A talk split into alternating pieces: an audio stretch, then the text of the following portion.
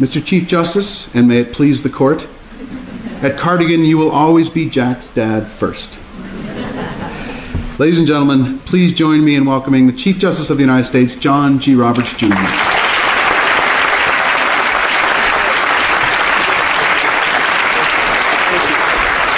Thank you very much. Thank you. Thank you. Thank you very much. Thank you very much. Rain, somebody said, is like confetti from heaven.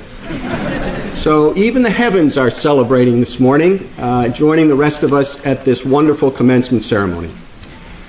Before we go any further, graduates, you have an important task to perform. Because behind you are your parents and guardians. Two or three or four years ago, they drove into Cardigan, dropped you off, helped you get settled, and then turned around and drove back out the gates.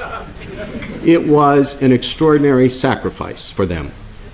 They drove down the trail of tears back to an emptier and lonelier house. They did that because the decision about your education they knew was about you. It was not about them.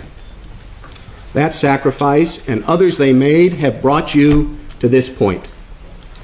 But this morning is not just about you, it is also about them. So I hope you will stand up and turn around and give them a great round of applause. Please.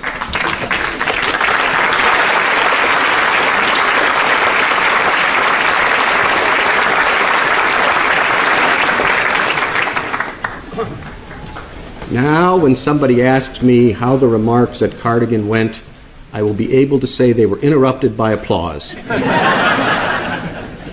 Congratulations, class of 2017. You've reached an important milestone. An important stage of your life is behind you. I'm sorry to be the one to tell you it is the easiest stage of your life, but it is in the books. Now, while you've been at Cardigan, you have all been a part of an important international community as well. And I think that needs to be particularly recognized. También felicito a los graduados Cardigan de México y a todos los otros estudiantes internacionales. Su presencia como parte de la comunidad Cardigan la ha hecho un lugar más vibrante. Cardigan, Yorub Sang, 여러분 게이 진심 어린 축하와